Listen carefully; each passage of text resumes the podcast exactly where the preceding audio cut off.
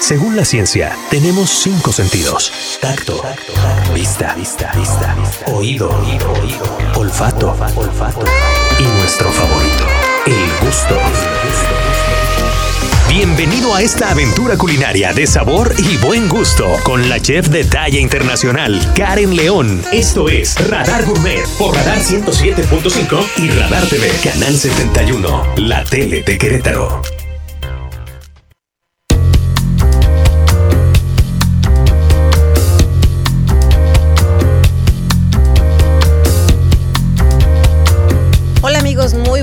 Nos da muchísimo gusto recibir, recibirlos aquí en la cabina de Radar Gourmet, con muchísimo sabor, muchísimas sorpresas, sintonizando el 107.5 de Radar Querétaro. Muy contentos de estar aquí con ustedes y le doy la bienvenida a mi queridísima Diana, que seguramente tendrá muchísimas historias que contar. ¿Cómo estás, Diana? Oye, estoy muy bien, mi querida Karen. Saludo a todo el público, como siempre, que nos da mucho gusto que nos acompañen en esta eh, misión de llevarlos a través del camino, del buen gusto, de los sentidos de disfrutar y explotar todo aquello que nos hace felices y que nos enamora en este mes del amor y la amistad. Porque el amor no nada más es de pareja o hacia los amigos o hacia la familia, ¿eh? También puede haber amor hacia un, un sabor en particular, hacia una sensación, hacia un gusto, ¿no? Yo, por ejemplo, mi amor abierto hacia los croissants en este momento de compañero, este, eh, eh, seguimos en esa, estamos en una relación. O sea, todavía estamos bien, todo en orden, no ha llegado nadie más que lo sustituya entonces, por eso en ese punto estamos bien en esa relación de amor. Pero sí, el amor también puede estar en sensaciones y en sabores y en olores, ¿no? Claro, el amor a la cocina, el amor al arte. Bueno, acuérdate en este libro de. ay, Dios mío, se me fue el, nombre, donde, las, donde lo que tus emociones te, se transmiten a través de la comida como agua para chocolate. claro, y la película buenísima. Entonces, como, como justamente, ¿no? Cuando está enojada, bueno, pues la comida está acá furiosa, ¿no? Cuando está enamorada, bueno, pues es un deseo y una lujuria, obviamente llevado al extremo, ¿no? claro. ¿Te ha pasado pues algo así? Que cocines como con muchas ganas y llegas, el resultado fue increíble y lo contrario, que digas, estaba tan enojada que salió picosísimo, amargo. No, no, no, la verdad es que no. No, no me ha pasado porque mi comida es muy neutra, entonces siempre sabe igual.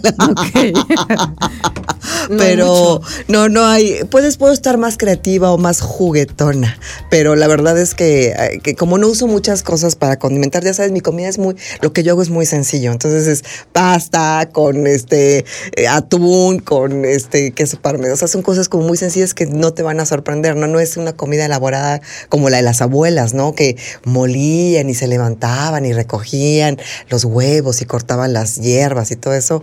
No, la verdad es que no, pero creo que podría suceder, ¿no? A la gente que está mucho tiempo en esas grandes cocinas. Pues sí, y no, yo creo que también tiene que ver como cómo amaneces, ¿no? Si estás contenta y cómo hasta para, aunque sea solo para ti, si desarrollas un platillo más elaborado y decoras tu plato como muy detallado, ah, ok. o a lo mejor pones frutas y entonces es más rápido porque vienes en otro rollo y puede ser estás diferente como feo, ¿no? Medio mal, así. Fíjate que lo, lo puedo identificar más en mí, en yo como comensal por ejemplo, ¿no? O sea, si estoy como enojada o de malas, puede ser que un mismo plato que yo ame, a lo mejor no lo disfrute tanto, ¿no?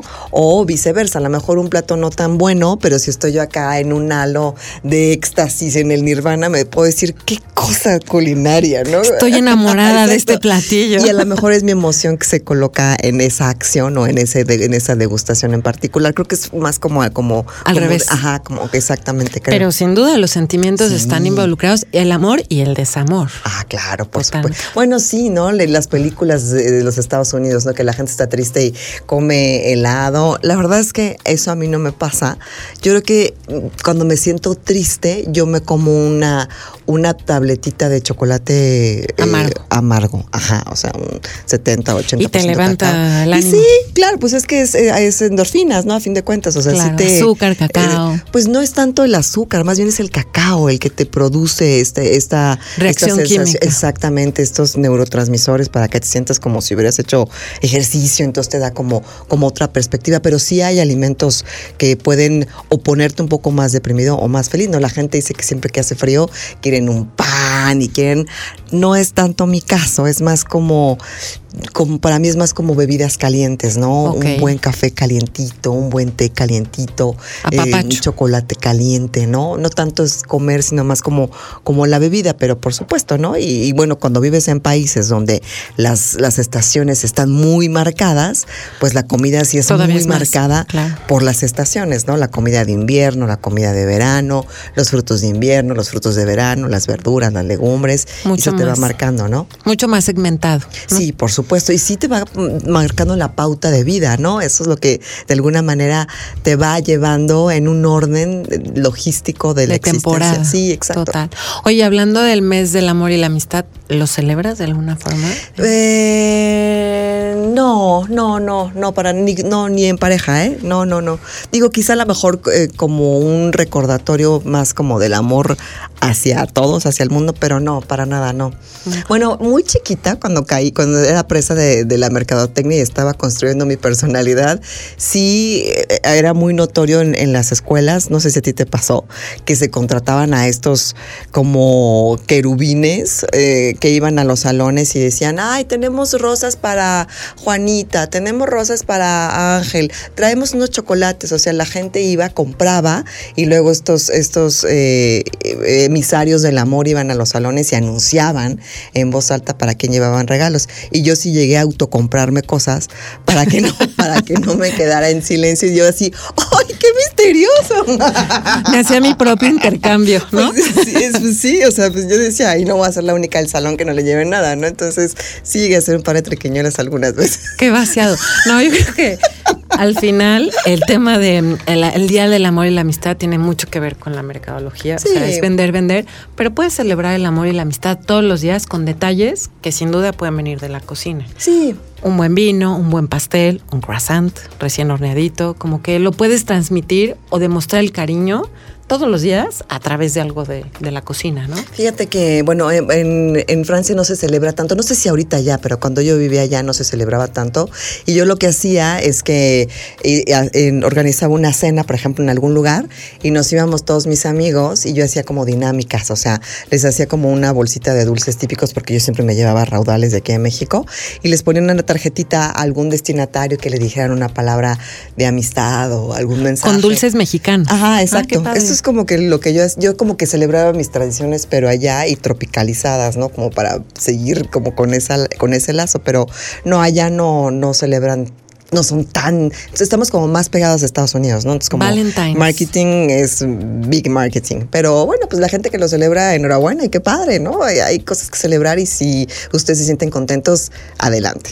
Oye, por cierto, de celebración, ¿te acuerdas de Laura que vino de Saika, del restaurante de la India? Que fue el día que no llegué ah, el día, de la lluvia La lluvia, sí. Oye, me mandó que va a tener un evento este fin de semana súper bonito para quien quiera festejar. Va a ser una degustación de street food de la India. ¡Ay, qué padre! Súper interesante. Quienes quieran ir, en sus redes pueden encontrar todos los detalles. Es una degustación y maridaje con vinos de comida de street de la India. Debe ser una sensación Oye, ¿no tienes El, flyercito para pasárselo ahorita en los comerciales a los muchachos y proyectarlo? Porque sí está, pues, suena muy bien. Vamos a ponerlo. está súper ¿Es todo el fin de semana? O sea, Solamente un día. El viernes en la noche es con reservación porque seguramente será con aforo controlado.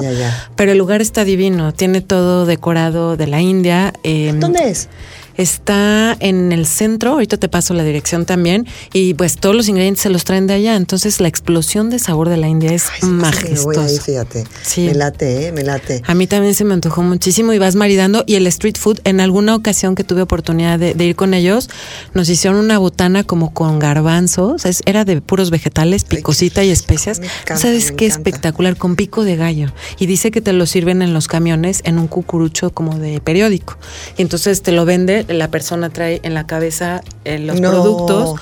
Claro, ahorita con pandemia habrá ciertas Claro, restricciones, pero lo preparan y te lo dan. Estaba espectacular. Ay, me me muero de encanta, curiosidad. ¿eh? Sí, no, por supuesto. Ay, me encantaría. Voy a pedirle permiso a mi nutrióloga porque no te he contado, pero estoy en 17 mil challenge. Porque para mí el año empezó ayer en Año Nuevo Chino. O sea, lo demás fue como paja. O sea, mi año Pasamos empezó- a enero en blanco. Pasó ayer, entonces me metí con los de Nuco a Challenge Alimenticio, entonces me están llevando todo mi plan alimenticio, mi comida, yo estoy ahorita así medio, "Mm, amigos, o sea, me llevan mi loncherita con todas mis comidas desde la mañana hasta la noche, entonces pues, Radar no quisiera porque aposté con este muchacho, el, el dueño de Nuco, por este bajar eh, ciertos kilos para cumplir un challenge entre, entre él y yo. Oye, yo te tengo que dar un premio si llegamos al challenge. ¿Cuándo termina? Termina el 18 de marzo, tengo que bajar 4 kilos mínimo. O sea, es que es para recuperar mi peso normal porque pues es lo que adquirí en la pandemia, entre muchas cosas y muchos cambios, pero sí, 4 kilos, él tiene que bajar 8. Guau.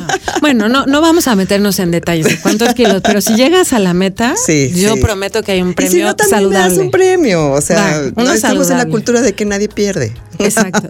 Una friendly, super friendly. Super friendly. Un pan que esté así súper orgánico y con este, que engorde, con harina de almendras y algo. ¿Sabes cuál me deberías enseñar a hacer? El que me voy a echar el, el- bueno, el, el- más o menos la marca de la cafetería de la Sirenita. Venden un panqué de linaza. Ay, qué ¿No lo has probado? No. está buenísimo, buenísimo, de verdad. Su- me encanta, soy adicta a él, no lo como siempre. Oye, hay que invitarlos al programa. Ay, estaría padre, ¿verdad? Para que nos platiquen de dónde vienen, Ah, de- si los hacen ellos o vienen de algún otro tienen lado. Buenos, tienen buena repostería, ¿eh? Tienen buena repostería, digo, muy homologada, como los de Pret a Manger, de los, eh, esta, esta franquicia este, Americana, eh, americana, pues sí, de por todas partes, pero la verdad es que tienen, el pastel de zanahoria también está bastante bueno, y mira que yo soy catadora de pastel zanahoria, y tienen ahí varias cosas, pero ese de linaza, que no es tan dulce y que es como, como, como, está muy bueno. Qué rico. Yo, ya- ya Lo bueno es que a Diana no le gusta cocinar ni Ya sé, probar vea. cosas nuevas, pero pregúntenle por el croissant y el pastel de zanahoria, la experta es Diana. Oye, ¿dónde están ellos? Eh, los de, los de la, la cafetería de la Sirenita, Ajá. pues en muchas partes. Este. Ah, la sirente. Ah, ya, Ajá, sí. ya. Me está chamaqueando. No, aquí. no, es que no quise decir la marca. Oye, mi hija, ¿sabes cómo le decía de chiquita? Ma, vamos a la Virgencita del Café. Ay, la amo. Y yo Ay, decía, la la, amo. Virgencita, ¿cuál? La- Ah, la Virgencita del Café. Eh, le mando un saludo enorme a mi hija, por Excelente, cierto. excelente Ya, ya te entendí. El de zanahoria no lo he probado. Bendíceme, Virgencita. Virgencita, exacto. Con un pastelito y Con- unas ándale, calorías. Exacto. Eh, no he probado el de zanahoria. Eh, no, está No. bueno, eh, está bueno. Mi favorito es uno de, es uno, bueno, ya después platicamos el pastel de zanahoria, pero este, pero el de linaza, un día que pases por ahí, que a lo Está mejor lo rico. tienes, está bueno, eh, ya me contarás tu opinión como experta, pero, Pero a lo mejor podemos hacer uno. Ese ya, yo creo que he probado alguno similar cuando es temporada de pumpkin y estos que les ponen la Ah, calabaza y sí, especias. Sí, sí. Pero a lo mejor con menos grasa, porque sí les ponen mucho Ah, aceite, pues para que tengan este Mm, consistencia súper esponjosa y que las veas y digas, quiero ese Ah, pedazo. Podemos hacer algo a lo ¿Qué les, mejor. les ponen mucha aceite? aceite, ¿A poco? de ¿Por qué? Pues porque es un elemento que lo que hace es que hidrata muy bien el pan y es muy estable. Ah. No se va a bajar. Si tú haces un pan en casa, Se apachurra. un poco y si abres el horno y todo lo demás que ya sabemos, Ya, ya. pero aquí para estabilizar la mezcla, pues tiene un poco más de, de aceite. Vamos, que, que está bien, pero, pero no es lo óptimo, porque Claro, al final por sí tiene más grasa y lo puedes hacer con menos grasa. Ya. La mitad o a lo mejor un poquito de mantequilla y ya no le pones aceite o lo sustituyes por otra cosa. ¿no? Ay, sí, enséñame. me Vamos a hacer un panqué. Sí, sí, sí, me gustaría.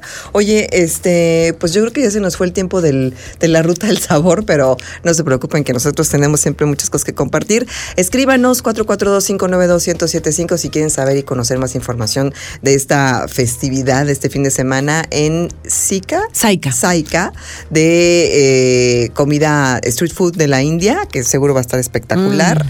Y hay, hay varias cosas también interesantes. ¿eh? Mi amiga de, de Cribs de Soul Kitchen, Alina, están haciendo noches de noodles.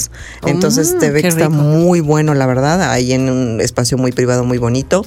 También tengo otro amigo chef que está va a cocinar choco- choconostle este rico. fin de semana también a domicilio. Entonces, bueno, pues si les interesa, ahorita pasamos ahí la publicidad, pero la verdad es que hay muchas opciones y ya como muy artesanal y como muy, muy bien preparado con eh, elementos de mucha calidad. Entonces hay opciones. Oye, ¿y el de Choconos le va a la casa a cocinar? No, no, no. O sea, es cuenta que, ay, tú lo pides por adelantado, cierran pedidos y ya después te lo llevan a domicilio sin costo adicional. Ay, pero qué rico, debe estar súper original. Está muy bueno, déjame ver si encuentro aquí el, menú, pues la verdad es que está espectacular. Ya, ya soy este cliente, fíjate, dice, eh, para este fin de semana haremos un platillo deliciosamente vegetariano, pudín de milpa con calabacita, flor de calabaza, crema, rajas de poblano, elote y salsa de tomate, acompañado de una ensalada de jícama, choconostle, naranja y betabel. O sea que yo que amo los vegetales y todo está buenísimo. Y aparte, él es el que hace el, filete de pescado empanizado con chapulines. Mm. Que le queda de verdad espectacular. Fabuloso. Oye, ¿y en dónde lo encuentras? Él no tiene un, un lugar teléfono. Ah, sí, perdóname. gracias, gracias, Karen. No, no, es que este, suena, de ahorita que viste el pescado con chapulines, ya lo vi aquí en la mesa. está fantástico, no. Es 442-867-4375. 442-867-4375. Él cocina mucha receta prehispánica. luego luego eh, lo, invitamos, ahora que pase nuestro calendario, pero lo, sumamos. Hace mucho prehispánico y en su propio huerto eh, colecta para hacerte las ensaladas. Y, o sea, está interesante. Suena espectacular. pues ya hay plan el fin Ya hay plan. De aquí al próximo miércoles. ¿no? bueno, de aquí ya tenemos armada toda a fin la de año. Exacto, exacto. Qué rico, qué rico. Oye, vamos a hacer una pausa. Estamos en Radar Gourmet. Eh, Karen León, Diana González los acompañamos y tenemos invitados especiales.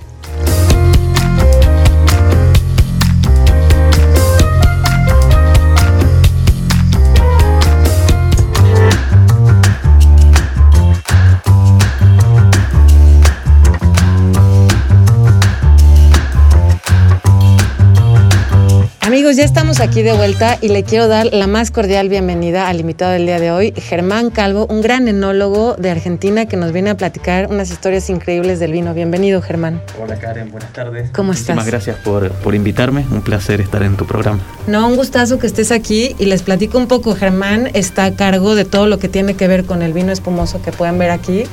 Es, es como un viaje por las burbujas, el vino, la uva y todo el proceso que involucra hacer vino. La verdad que sí, yo creo que hoy en día el espumoso es, podríamos decir, la cúspide del vino. Eh, tiene un, nivel técnico de, trabajo muy importante eh, y una apreciación internacional que le da eh, algunos puntitos extra por ahí. es muy raro encontrar a alguien a quien no le guste el vino espumoso. Ok. Eh, hola Diana. Hola. Diana, te presento Germán, que la verdad es que tiene una trayectoria súper interesante y me gustaría que te contara cómo se involucró en el tema de los vinos y cómo la verdad es que tiene mucho know-how y experiencia de cómo se desarrolló la parte del vino en Argentina y cómo viene ahora hacia México. Bueno, eh, la historia es involucra como todo una, parte sentimental. Eh, yo me crié entre, entre vino, entre bodegas, toneles, eh, porque tuve la suerte de tener un padre enólogo. Eh, mi papá es, es, un enólogo muy reconocido en la Argentina, eh, estuvo a cargo de, grandes proyectos durante muchísimos años y, mm, tuve la, posibilidad de crecer viendo este mundo y, lo, lo, divertido que tenía esto sin, por supuesto, sin dejar de lado la parte del sacrificio. Eh, es un trabajo sumamente sacrificado, eh, donde las vacaciones a veces se complican porque suelen darse en época de cosecha. Eh, pero bueno, creo que, el rédito vale, vale la pena. yo previo a la, a la enología me decanté por alguna carrera con base en la química. comencé estudiando bioquímica y luego de un tiempo me di cuenta de que bueno que realmente me atraía más eh, algo que yo pudiera generar y, en lo que yo pudiera poner un poquito de, mi personalidad y de, mi corazón. Así que dije bueno la bioquímica no me lo va a permitir. Eh, la enología me abre las puertas eh, y está sumamente integrado con la química es la base de, la enología. Em, así que bueno me decanté por por, esta carrera maravillosa.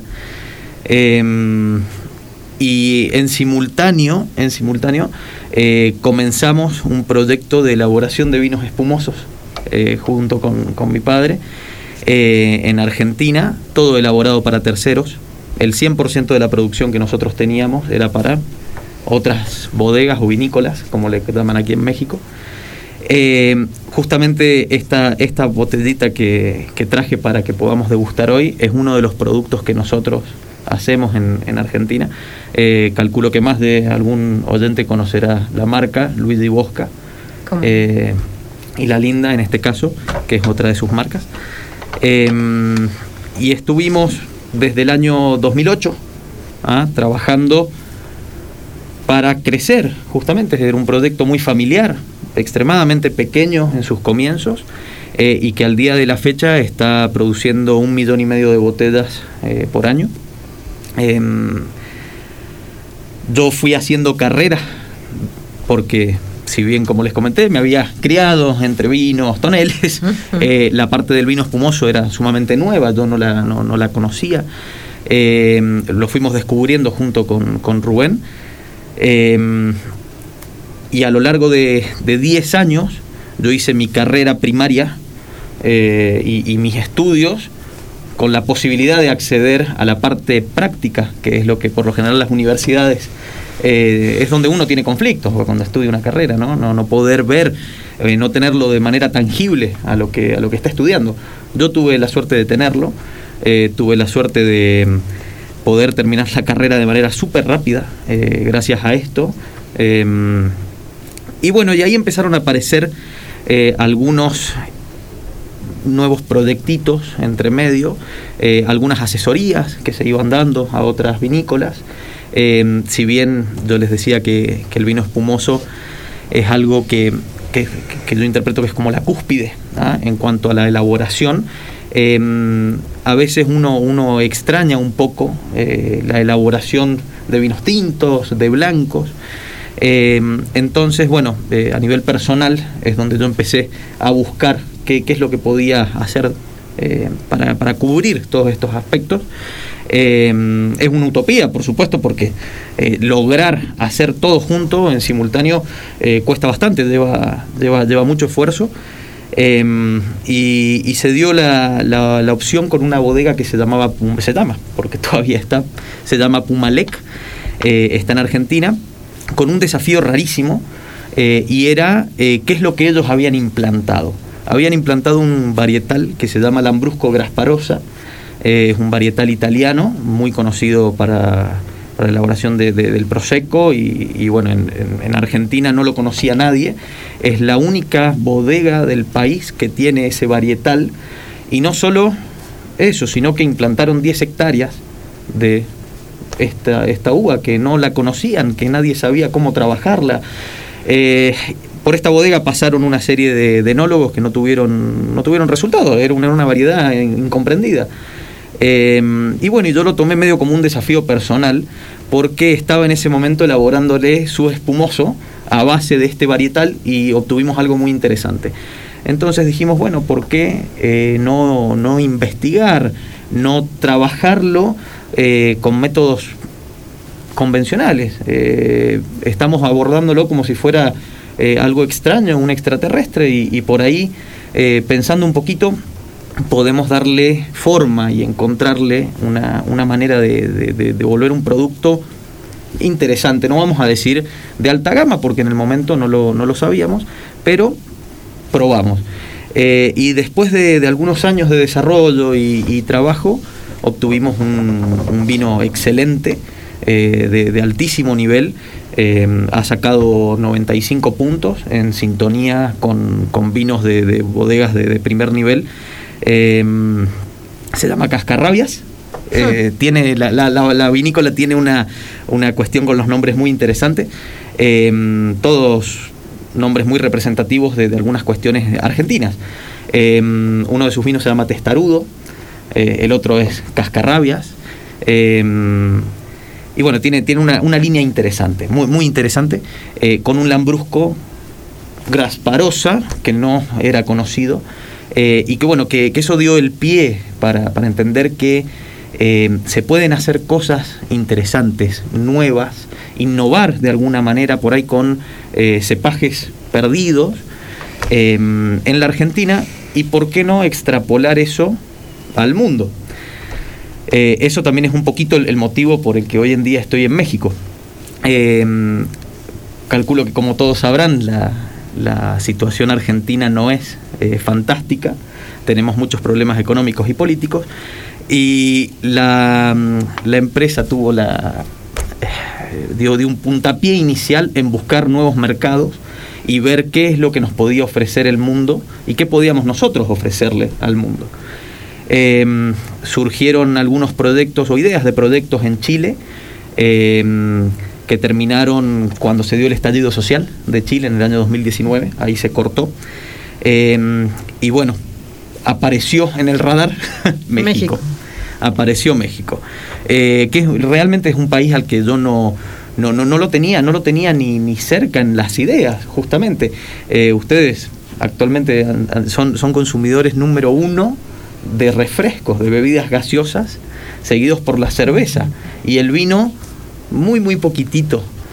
Eh, y eso, bueno, justamente es un desafío, pero es una, una oportunidad impresionante porque teniendo en cuenta la tendencia mundial de crecimiento de consumo y lo que han crecido en los últimos 10 años, ustedes pasaron de consumir nada, 300 centímetros cúbicos per cápita a estar arriba del litro y medio en muy pocos años.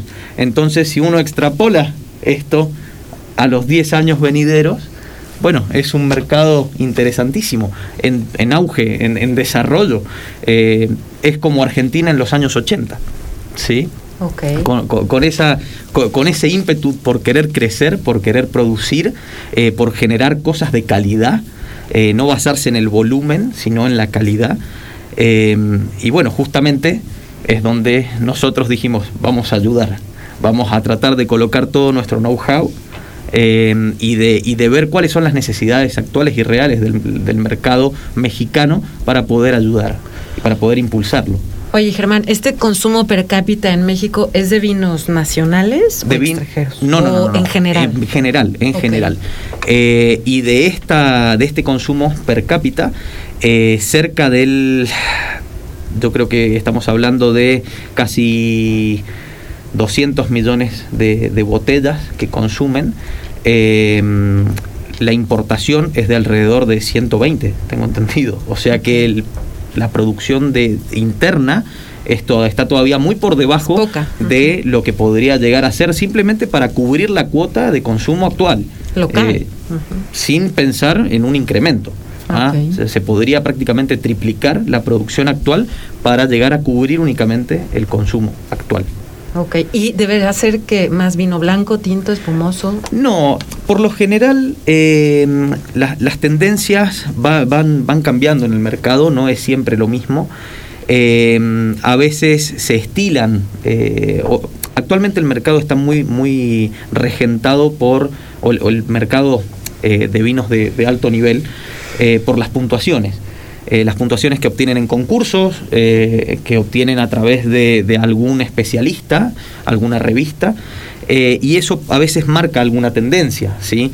algún producto que se vendió en algún programa televisivo puede generar impactos fuertísimos y marcar tendencia después. esto nosotros lo vivimos con, un, con un producto orgánico que elaborábamos, un vino espumoso rosado orgánico. al elaborábamos 10.000 litros anuales, muy poquito, se presentó en un programa de televisión y pasaron a elaborar 100.000 litros en, seis meses. ¿sí? Entonces eso marcó también un incremento del consumo de rosados en, una sección. Em, está el, consumo mexicano vira más hacia el vino tinto, ¿sí? Em, se consumen más tintos que blancos, es, la regla general de, las, de las vinícolas. Em, pero hay a veces hay leves, repuntes de, consumo. Actualmente lo que estamos tratando de hacer es estimular el consumo de vinos espumosos, que es lo que viene más rezagado, em, comparado al blanco y al tinto. ¿no? Justamente eh, mi especialización es en vinos espumosos. Entonces lo que hemos hecho en, San Miguel de Allende es montar una fábrica de vinos espumosos, una champañera, eh, de la mano de Viñedo San Lucas.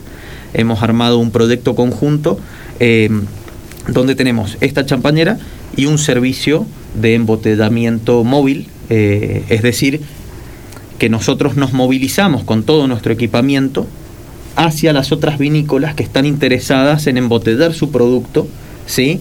Eh, simplemente para facilitar esta tarea. Actualmente es una tarea sumamente manual para las vinícolas, que lleva mucho tiempo, eh, es muy engorrosa y tiene eh, o, no logra del todo cumplir con las metas de calidad del proceso. ¿sí?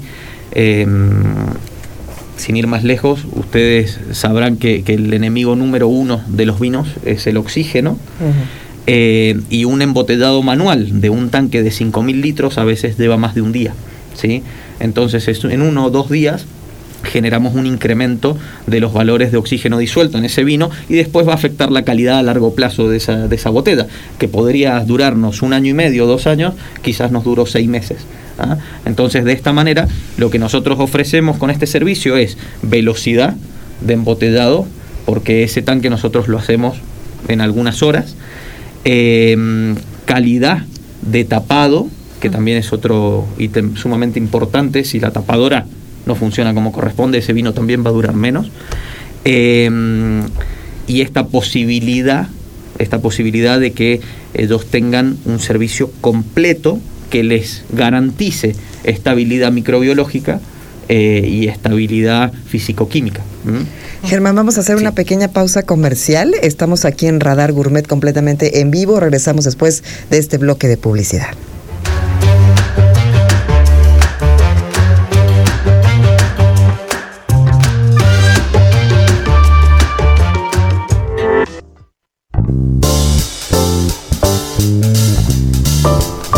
Son las 7 de la tarde con 38 minutos, 7.38. Estamos completamente en vivo a través de Radar 107.5 platicando con el licenciado Germán Calvo, eh, enólogo.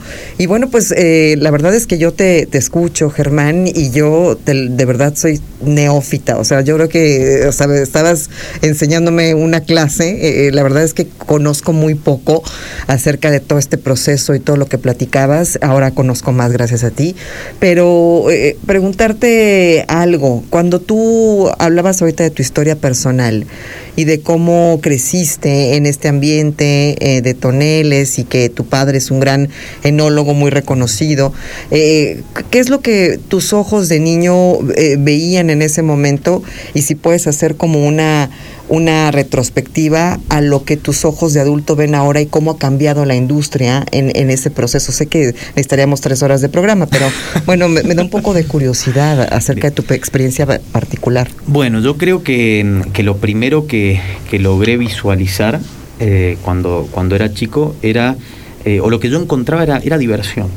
Em, a mí me, me, llamaba la atención el laboratorio, por ejemplo, de, de la bodega, eh, y mi papá me llevaba y hacíamos experimentos de colores. Simplemente nosotros tenemos una, gran variedad de químicos que utilizamos en, el análisis eh, químico justamente del vino, en el, análisis de rutina, y hay muchas determinaciones que son colorimétricas. Eh, entonces él me llevaba y me daba unos pequeños frasquitos de Petri, que son unos frasquitos circulares, muy chatitos, llenos de líquido, eh, que yo no sabía, por supuesto, qué es lo que tenían, eh, y él le agregaba unas gotitas de alguna solución mágica, porque yo en ese momento es lo que interpretaba, y eh, todo el líquido cambiaba de color, se volvía azul, se volvía rosa, y yo me los llevaba, por supuesto, me los llevaba a mi casa y los tenía allí guardaditos como si fueran realmente algún tipo de, magia, no, no, no, lo entendía. veía eh, neblinas blancuzcas que desprendía el, hielo seco, que es dióxido de carbono, de que, anhídrido carbónico solidificado. Y claro, para mí también eso era, era de las películas. Salía esa neblina de algunos contenedores. Eh, yo creo que eso de, chico fue lo que me fue eh, atrayendo. ya la, mirada de como profesional de la industria sigue siendo una cuestión mágica, sigue siendo magia. Eh, hay un montón de microorganismos que nos ayudan a trabajar y que permiten eh, que, se, que se obtenga lo que estamos buscando. Eh, no, no, no es un trabajo que hagamos solos, ¿sí? estamos ayudados por cosas que ni siquiera alcanzamos a ver. entonces también termina siendo, existe esa percepción de, de, relación mágica con, con el vino el cambio de la industria sí es un tema a debatir. Eh, yo creo que, bueno, en, la Argentina tuvo, tuvo una caída brutal del consumo eh, y eso fue un poco debido a estos grandes enólogos entre los que menciono a mi padre, em, porque se, se sectorizó, se sectorizó el consumo de vino y se le dio un, un aire, vamos a decir, de, de, e, elitista, un aire elitista, eh, donde se le explicaba a la gente que tenían que consumir el vino con tal o cual cosa, que no podían tomarlo solo, era casi sacrilegio, eh, tenía que ir maridado con platillos especiales con un cangrejo traído de no sé dónde y la gente empezó a tener un poco de miedo a decir, a ver, ¿cómo consumo esto que tengo acá? Eh, si voy a una cena ya no puedo llevar este vino que llevaba porque me parece que nadie ha dicho que se pueda comer con esto, entonces ya no lo llevo, por las dudas que hago y me tomo un refresco, llevo un refresco que o una cerveza. Que lo maridas con todo. con lo que sea. Em, eso hizo que cayera el consumo de manera brutal, brutal. Muchas bodegas entraron en quiebra gracias a esto. Eh, y en México está la posibilidad de hacer un camino un poquito inverso. ¿sí? Ya sabiendo cuál es la experiencia de los mercados del nuevo mundo en ese, en ese tema y, teniendo la posibilidad de educar al consumidor mexicano, eh, me parece que lo ideal o lo que yo personalmente trato de hacer es explicarles que el vino es una bebida que hay que disfrutar. ¿Sí? que no importa con qué se acompañe, ni con quién, ni en dónde, es simplemente un momento de disfrute. Ah, me gusta. ¿sí?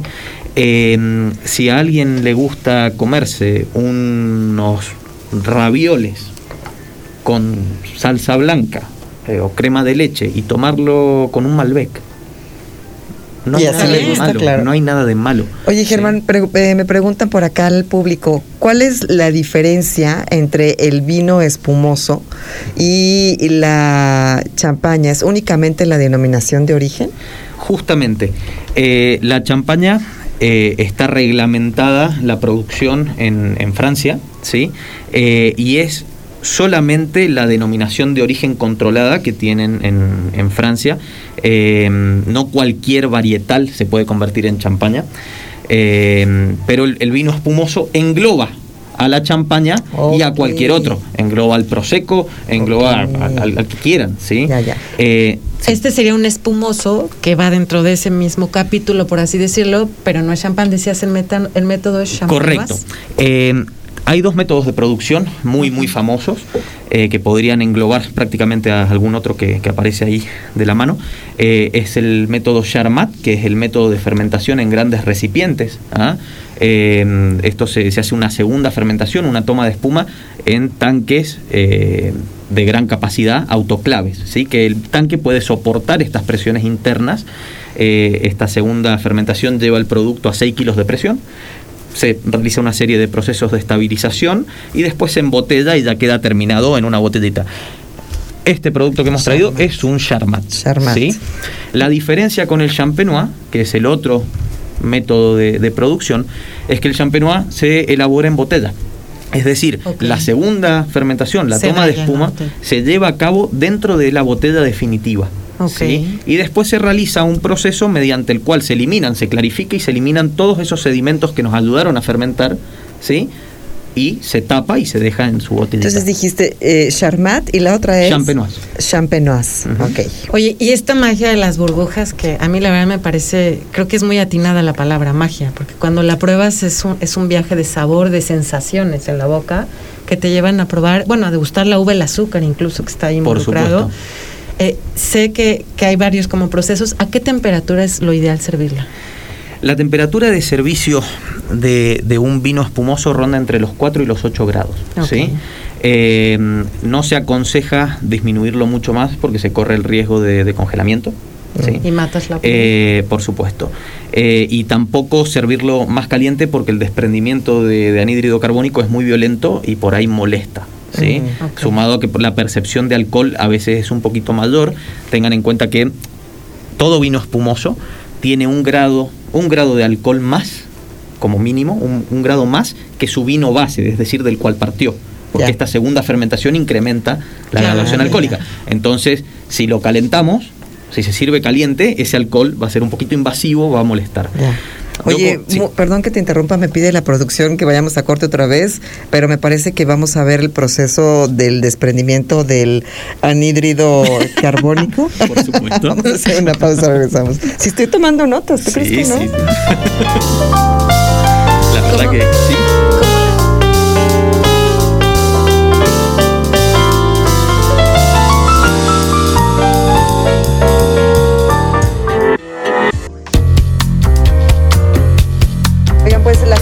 Sigue a través de Radar TV en mi canal 71, la tele de Querétaro, por Facebook Live Radar News Crow, o que nos escuchan a través de Radar 107.5, ay Dios mío, se podrán, mi alarma, se podrán dar cuenta que hay un montaje precioso que Germán eh, nos hizo favor muy generosamente de compartir y está en este momento haciendo la actividad más bella de este mundo, que es abrir una botella, pero ustedes también podrán degustar de una de estas botellas. Si nos contestan, a ver, ayúdame Germán, porque tú eres aquí el profesor. Eh, el- los dos métodos que mencionaste son métodos de fermentación del vino espumoso. Correcto. Esa va a ser la pregunta. Si tú nos mandas al 442-592-1075, aunque esté mal escrito, porque aquí estamos aprendiendo, ¿verdad? Entonces, si nos mandas los dos métodos que mencionó Germán para hacer la fermentación del vino espumoso, entonces te llevas esa bellísima botella que está del otro lado del estudio. La que linda. la verdad está preciosa, muy, muy, muy bonita y sobre todo, bueno, pues precioso va a ser el sonido que está a punto de explotar aquí en la cabina de Radar 107.5. Por favor, haznos los Bueno. honores, mi querido Germán. Perfecto, muchas gracias. Eh, justamente recién estábamos hablando de que eh, el espumoso es una, una bebida que invita a los cinco sentidos. Eh, no todo el mundo entiende el por qué. Podemos entender rápidamente la parte visual, ¿sí? la parte del olfato, la parte del gusto. Pero ahora decimos, bueno, ¿y qué pasó con las sensaciones táctiles? ¿Y qué pasó con el oído? Ajá. En el espumoso, justamente la parte del oído, la van a ver ahora. ¡Ay! Y las ¡Feliz año nuevo sensaciones, chino! Ay, sí. las sensaciones táctiles las van a poder sentir en la boca y son causadas por el desprendimiento Uf, de el anhídrido carbónico, sí. Qué cosa más bonita. Esto, es- esto, es- esto es un enamoramiento. Pues nada más. Un, las espumas que le encantan a, a Karen, cómo emergen burbujas, sí. de- del fondo. Qué belleza. ¿eh? A mí es de mis vinos preferidos. ¿En serio? Los espumosos ¿A me encantan. No me ¿Pero gusta el rosado. espumosos? Ah, no espuma- Bueno, digo la respuesta, no, ¿verdad? Sí, sí. No, la de- ah, no, no, no, no, no, no. no. Eh, lo- sí, los que tienen burbuja, Qué sobre todo los blancos, me gustan más que los rosados. Creo que son súper aromáticos y ¿Y con qué, con qué maridas? Yo sé que Mm, ahorita dijiste sí. que, que, o sea, es el vino, lo puedes combinar con lo que tú quieras, pero ¿con qué se recomienda? Vamos, vamos a enseñar un poquito ya que, hablamos de esto. Faltan unos minutitos, pero en enseñemos velocidad. velozmente. eh, el vino espumoso hay que tomarlo como un aperitivo. ¿sí? Por lo general se ha tendido a servir espumosos con los postres y ha sido una gran equivocación. ¿Por, ¿Por qué? ¿Por qué? Porque no todos los vinos espumosos tienen tenores de azúcares tales que permitan maridarse con un postre. Entonces el resultado es que uno come el postre, toma el espumoso y lo siente amargo. Ok. ¿sí? Entonces, un vino espumoso de bajo tenor azucarino tiene que servirse como un aperitivo. ¿sí? Puede servirse perfectamente para acompañar pescados, por ejemplo, sushi, carnes blancas. Eh, y uno- un vino espumoso dulce, con más de 40 gramos de azúcar, 25 podríamos decir que también, para postres. ¿ah? Lo que es un, a partir de un demisec dulce, extra dulce, dulce Mm. natural. Con unos quesos queretanos de Por cabra. supuesto que sí. Unos por frutos secos. sí. Sí, Mm. sí, sí. Pues O sea, que sí es- el trabajo rudo. O sea, el dulce es con los postres. ah, Yo, yo sí estoy en la clase, ¿eh? discúlpeme. Sí, el dulce, Sí. el dulce con los Ya, postres perfecto. y los más secos Muy bien. Buenísimo. con aperitivos o tomados como un vino blanco. Muy Oye, bien. la temperatura está súper agradable. Es como mm, te invita y te abre el apetito. Por eso un poco lo del aperitivo que Por, decías. por supuesto. Es por como la introducción a la comida. Por supuesto que sí. Qué, qué- qué bien.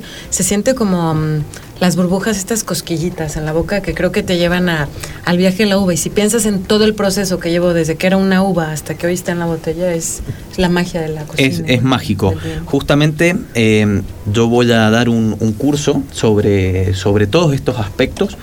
Eh, va a ser el día 26 de febrero Ok. eh, en el ICABI, que es el Instituto Cultural del Ágave y el Vino. En. San Miguel de Allende, es en la calle Recreo al 10. ¿Es- Eh, es los- presencial? Sí. Es presencial, es presencial, va a ser un curso de degustación y reconcepción del maridaje. ¿ah? Eh, para personas que no tengan ningún tipo de conocimiento, es para que aprendan a poder degustar un vino y a sentirse cómodos a la hora de tomar vinos.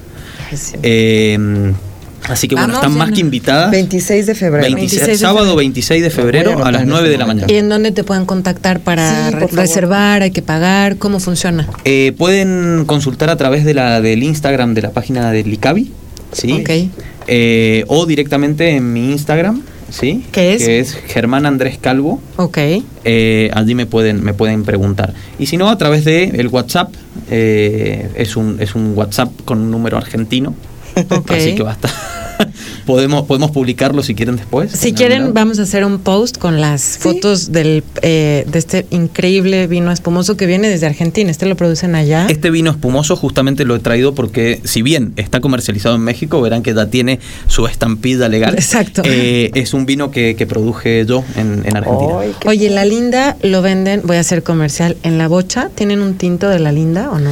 Eh, es- sí, sí, sí, sí. Hay tinto, hay blanco y hay vino espumoso de, de la linda. Yo creo que he probado el tinto y me parece muy bueno. También el espumoso es la primera Pueden vez que encontrarlo lo- en City Market perfectamente. Las tres opciones, Están las tres tinto. opciones y también eh, de otras otras opciones de la misma bodega, que es Luigi Bosca. Eh, tienen prácticamente toda la gama de productos. Sí. Ok, y en San Lucas están haciendo espumoso también. En San Lucas actualmente estamos produciendo espumosos, eh, estamos, vamos a innovar con algunas etiquetas que, que no hay en el mercado. Eh, hay que, hay que lanzarlas, bueno, se enterarán como primicia en ese momento eh, de, de una etiqueta de, de un vino espumoso dulce natural, Ah, qué bien. Podemos ir a probarlo allá. por supuesto. Oye, Germán, pues mucho gusto, salud, encantada de, de- Salud, de conocerte. Salud. Y Gracias por acá ya mandaron la respuesta. Me, me da un poquito de risa, pero sí se lo va a dar, porque dije, yo dije la regla de que no tenía que ser exacto. Entonces dice eh, y chinoise. Se acercó bastante. Se acercó bastante. Es mi culpa por estar con el año nuevo chino. Yo te, yo te mandé. Chino, ah, chinoise, sí, Chinoise. de chino.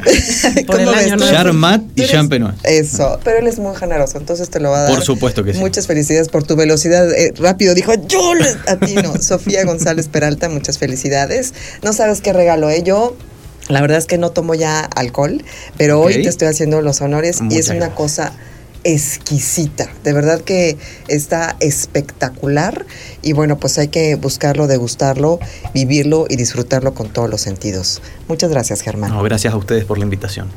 No, Pues un nos gustazo que hayan estado aquí y no se pierdan este curso que la verdad es como una inmersión en el mundo del vino súper Sí. interesante. Lo pueden seguir en las redes. Por Germán Calvo, Germán Andrés Calvo. Germán Andrés Calvo en Instagram. En Instagram. Y en Karen Chef también. Y soy Diana González. Pueden encontrar su contacto y datos del curso porque está súper interesante. Y no se olviden de escribirnos qué temas les gusta abordar. Seguramente nos estarás visitando de nuevo, Germán. Por supuesto. O te vamos a ir a visitar también al viñedo, que está increíble. Cuando quieran, más que invitadas. Vamos a organizarlo y no dejen de escribirnos qué más les gustaría saber. Un gustazo haber estado con ustedes este miércoles increíble. Gracias Germán por haber estado aquí. Diana, un gustazo compartir Gracias. contigo la cabina. Y el próximo miércoles los espera Diana con muchísimo sabor en Radar Gourmet. Hasta la próxima.